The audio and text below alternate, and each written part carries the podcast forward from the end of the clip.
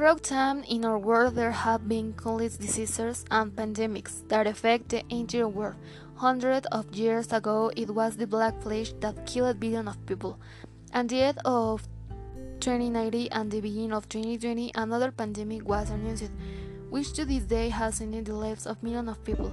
A rather serious situation for the world economy, among many things, quite worrying. to think we will talk about what it, what it is how it happened and how much it has cost us this new assassin-killed coronavirus, explaining in detail each thing that has made it bigger, how many lives it has taken around the world, focusing on our country, Mexico, the measures that must be taken to survive the virus. Come with me to discover the beginning of this murder.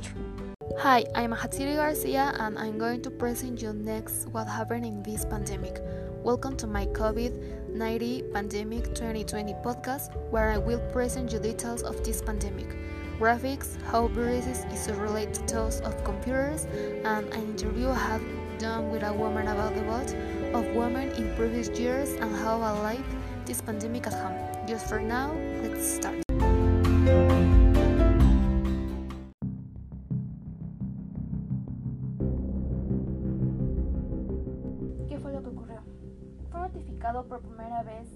China, el 31 de diciembre de 2019. Veintitantos casos habían visitado el mercado de mariscos de Wuhan, así que se creía que este brote particular tenía algo que ver con este mercado, algo completamente diferente a lo que conocemos. Inicialmente las autoridades chinas tardan en actuar para contener el brote, pero tan solo un mes de que los doctores empezaron a notar síntomas, el brote crece en intensidad, con 201 casos y 3 muertes. La falta de acción caracterizó la etapa inicial de la respuesta, pero después del 20 de enero vimos que el gobierno comenzó a tomar acción.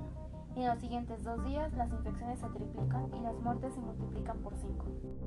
A pocas semanas del inicio de la crisis, la respuesta de China fue encontrar cada caso, aislarlo y detener la cadena de transfusión. Comenzaron a cerrar la ciudad de Wuhan, comenzaron a poner en cuarentena a toda la ciudad y expandieron las medidas a las ciudades aledañas. Conforme comienzan a aparecer más casos en otras grandes ciudades en China, como Pekín, una ciudad con unos 20 millones de habitantes, el 19 de enero finalmente identifican al virus. Es un tipo nuevo de lo que llaman coronavirus, un grupo de virus que se identificó por primera vez a mediados de los 60 conocidos por causar síntomas desde una gripe común hasta enfermedades respiratorias peligrosas y mortales para luego aparecer por todo Asia. En Tailandia, Singapur, Hong Kong, Corea del Sur y Japón, países muy cercanos a Wuhan, para finalmente llegar a Estados Unidos el 19 de enero del 2020. Cuando en el estado de Washington un hombre de 35 años desarrolló síntomas preocupantes y acudiendo a su médico local, fue diagnosticado como el primer caso del nuevo coronavirus en Estados Unidos. A finales de enero del 2020 se presenta a nivel mundial un insólito virus llamado nuevo coronavirus, y ya que es un único en su clase, no tarda en expandirse en cuatro continentes, reportándose más de mil nuevos casos al día, declarando una emergencia de salud mundial por la OMS. Finalmente, el 11 de febrero, un equipo de científicos del Departamento de Patología de Pekín revelan el ADN del virus. Como comparte el 80% de su composición con el SARS, la enfermedad es identificada y nombrada por primera vez como COVID-19. Y en tan solo tres meses el COVID-19 ya había infectado a más de 200.000 personas y cobrando más de 8.000 vidas. El 80% de los infectados tendrá síntomas leves que típicamente empiezan con fiebre alta, más de 38 grados. Otros síntomas leves incluyen tos seca o dolor de cuerpo, pero para algunos los síntomas se pueden volver severos. El COVID-19 causa enfermedad, infectando células en lo que llamamos el sistema respiratorio, bajo adentro de los pulmones y esta infección en la parte inferior de los pulmones causa neumonía y esa neumonía dificulta mucho la respiración. Las causas de muerte incluyen colapso respiratorio, shock o falta múltiple de órganos. Se estima que el virus duplica sus números dentro de las comunidades en un periodo de 6 a 8 días y semanas después Italia se encontraba al borde de una crisis pues un hombre italiano fue transferido a un instituto por el ejército por haber salido positivo del nuevo coronavirus. En Estados Unidos, para finales de febrero, los casos de COVID-19 comienzan a aumentar en el estado de Washington, Texas y Florida, y llegan noticias de Europa y del Medio Oriente demostrando que el COVID-19 es una crisis seria. En el norte de Italia nuevos casos del virus mortal se duplican día con día y para el 8 de marzo se registran 7.375 infecciones y 366 muertes, haciendo que Italia comenzara su aislamiento total quedándose en casa. Para el 11 de marzo se han detectado cientos de miles de casos de COVID-19 en 114 países y 4.291 personas han perdido la vida para que luego la Organización Mundial de la Salud confirmara una pandemia. Existiendo ya la enfermedad en todos los continentes excepto en la Antártida, cuando los científicos chinos comparan los casos originales de SARS y el nuevo brote de coronavirus, encuentran una conexión notable. Parece que se originó en un mercado de comida donde hay muchos animales exóticos. En el mercado de animales se buscan sacrificar varias especies exóticas, ahí mismo incluyendo murciélagos. Se sabe de una especie en particular que pertenece a la familia de los murciélagos de herradura que está infectada de una cepa particular de coronavirus. A principios de marzo es evidente que los esfuerzos internacionales para detener la propagación del mortal virus COVID-19 han fallado. Un virus que empezó con una provincia de China en cuestión de semanas ha alcanzado seis continentes.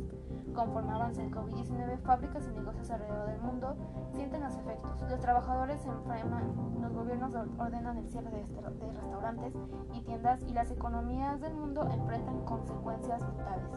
Los mercados internacionales de acciones reaccionan rápido y para el 12 de marzo el Dow sufre su más grande caída desde el lunes negro de 1987. En un periodo de 48 horas se cierran las universidades, festivales y conferencias. Quedan cancelados los negocios, pasan a trabajar desde casa y cuando los expertos advierten sobre evitar múltiples compradores y comensales se quedan en casa. Para mediados de marzo de 2020, todo el mundo está tambaleándose por el impacto del COVID-19. Las noticias parecen empeorar cada día y hasta ahora se sigue buscando una cura o vacuna. Hasta ahora los esfuerzos para contener el virus parecen haber fallado. Cálculos oficiales predicen que el peor de los casos, del 70 al 80% de la población estadounidense, se infectará, con una tasa mortalidad del 1 al 2%, lo que significa que millones de estadounidenses podrían morir.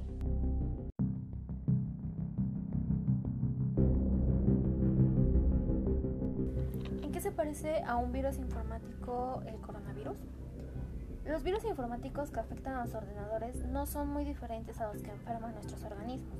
Un virus como tal es un microorganismo compuesto de material genético protegido por un envoltorio proteico que causa diversas enfermedades introduciéndose como un parásito en una célula para reproducirse en ella.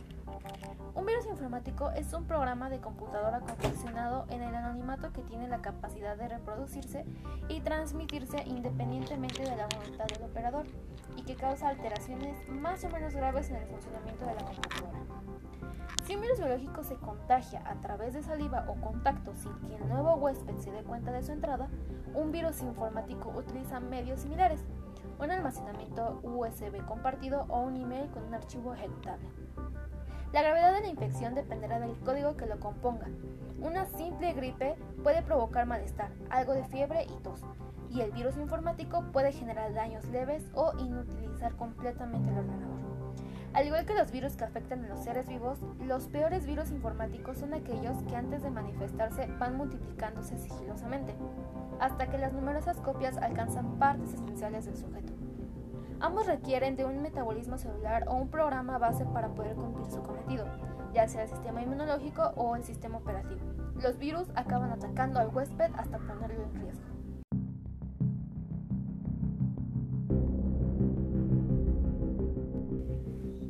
Se relaciona la demanda de energía con el COVID-19? Está claro que con esta contingencia y al pasar más tiempo en casa, anulamos todas o la mayoría de las actividades que realizábamos comúnmente. Algunas de estas como ir al gimnasio, salir al parque, a visitar a los abuelos o lo más común como ir al trabajo o a la escuela por lo que estando en casa aplicamos otras actividades para no aburrirnos. Algunas optan por la cocina, dibujo, música, pintura, la lectura e infinidad de cosas que se pueden realizar. Pero hablando en serio, sé que como yo tú también te diviertes más en la tecnología. Si bien no necesariamente en trabajos o clases, juegas con tus amigos en juegos virtuales en línea o chateas por las redes sociales, compartiendo memes, viendo alguna serie o película o lo que a ti te guste más. Y bueno, estando en casa gastas mucho más en luz y energía, pues no hay mucho que hacer y obviamente el recibo de luz te saldrá más caro de lo habitual, a lo que estabas acostumbrado, impactando fuertemente en el sector de energía. La diferencia entre la demanda esperada y la demanda observada va a generar una brecha de ingresos sustanciales en el sector. El impacto de esta brecha en la salud del sector eléctrico en el mediano y largo plazo dependerá de la situación financiera de las empresas antes de la crisis, la identificación de riesgos y costos durante la misma, que depende de las reglas de mercado y contractuales, y los instrumentos de recuperación implementados tras ella. La demanda eléctrica ha disminuido entre el 15 y 20%. Sin embargo, para los países en Latinoamérica y el Caribe, este valor dependerá de las características de la demanda y su dependencia de la actividad económica.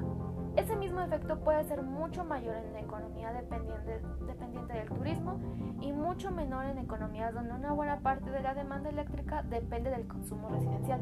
La buena noticia es que si los sistemas son operados adecuadamente y si no hay límites específicos en la red, la disponibilidad de generación no será un limitante para los países en la, en la región.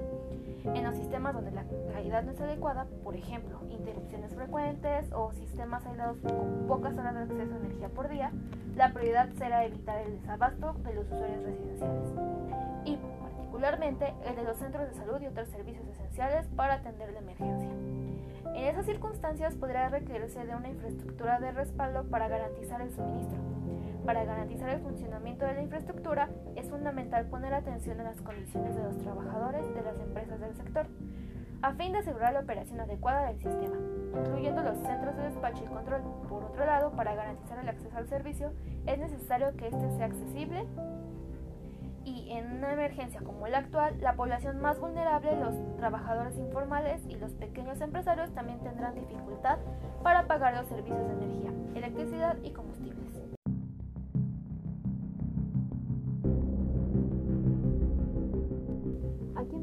como estadísticas tenemos en marzo 717 casos confirmados, 12 muertes y 2.475 sospechosos. En abril, 3.844 casos confirmados, 233 muertes y 10.300 sospechosos. En mayo, 90.664 confirmados, 9.930 muertes y 36.803 sospechosos, para terminar hoy en día con 129.184 casos confirmados, 15.357 muertes y 53.608 sospechosos. Algo muy grave ya muy fuerte.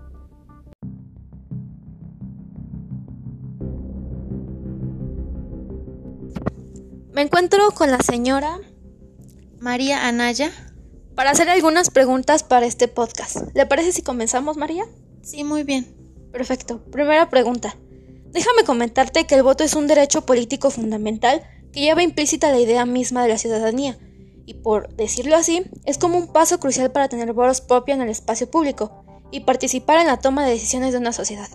Sin embargo, este derecho político estuvo vetado durante mucho tiempo a las mujeres, ya que se consideraba que el espacio público y la toma de decisiones solo debía corresponder a los hombres, mientras que las mujeres debían permanecer en el ámbito doméstico, al cuidado del hogar y de la familia. ¿Tú qué piensas respecto a esto? ¿Crees que las mujeres también debemos tener ese derecho? Sí, no y por qué. Bueno, pienso que actualmente pues sí tenemos ese derecho que por ley nos corresponde y creo que sí lo merecemos por ser parte de una sociedad. Nuestra opinión vale igual que la del género opuesto. Ahora pues las mujeres tenemos más participación en todos los ámbitos laborales, igual como sociales, pero y considero pues que esto es muy bueno. Bien, segunda pregunta, ¿crees que debemos tener los mismos derechos y obligaciones por igual? Sí, eh, porque merecemos pues el mismo respeto y educación. La igualdad entre hombres y mujeres pues para mí es muy importantísimo Pienso que toda persona tiene derecho a la igualdad sin discriminación, ya sea tanto de sexo como de raza, y todos tenemos las mismas oportunidades y responsabilidades también. Ok, me gusta cómo piensas. Tercera pregunta, ¿cómo te sientes al saber que hasta el día de hoy el gobierno nos ha dado estos derechos igualitarios con los hombres?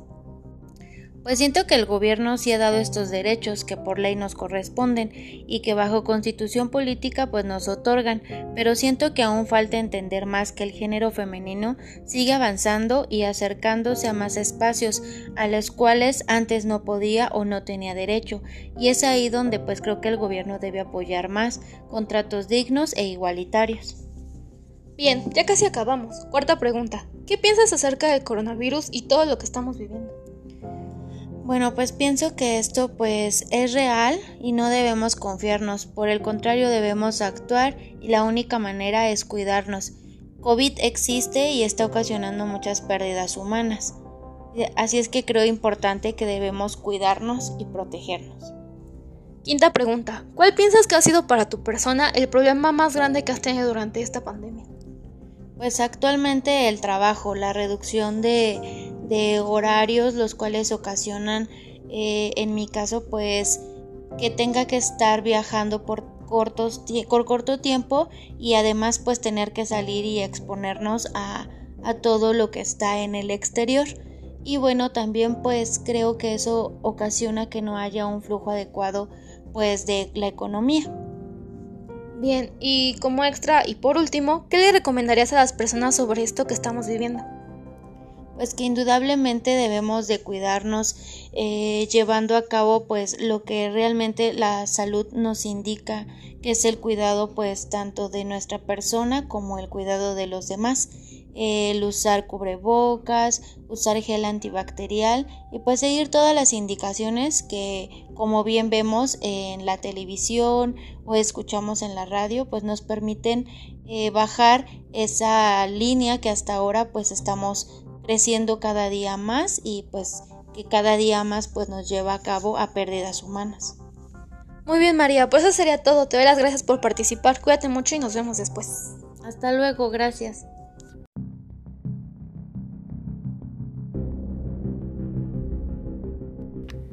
Ahora y para finalizar, recapitularemos los puntos más importantes. El coronavirus ya había sido descubierto desde los años 60.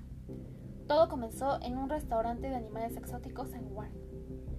Hasta ahora no hay un tratamiento para este virus, sin embargo, los científicos siguen buscando una cura. El alcohol, el cloro y el jabón pueden matar al virus. Tiene un parecido en un 80% con el SARS, haciéndolo más mortal. Dificulta mucho la respiración. Es 20 veces más peligroso que el SARS. El crucero Diamond Princess fue un foco de contagio muy alto, llegando a 100 casos confirmados se demostró que se puede propagar demasiado rápido afectando todos los continentes en tan solo tres meses. Es más peligroso en adultos mayores, personas con enfermedades de respiración y con defensas bajas. Sin idea de cuánto terminará todo esto y cómo será la vida cuando todo pase, el miedo es muy grande. Mi consejo es cuídate y ayúdanos a cuidarnos entre todos. Cuidándote tú, nos cuidas a los demás. Toma las medidas adecuadas para que juntos podamos salir adelante. Siempre desinfecta tu comida. No salgas si no es extremadamente necesario. No compartas espacio con cantidades grandes de personas.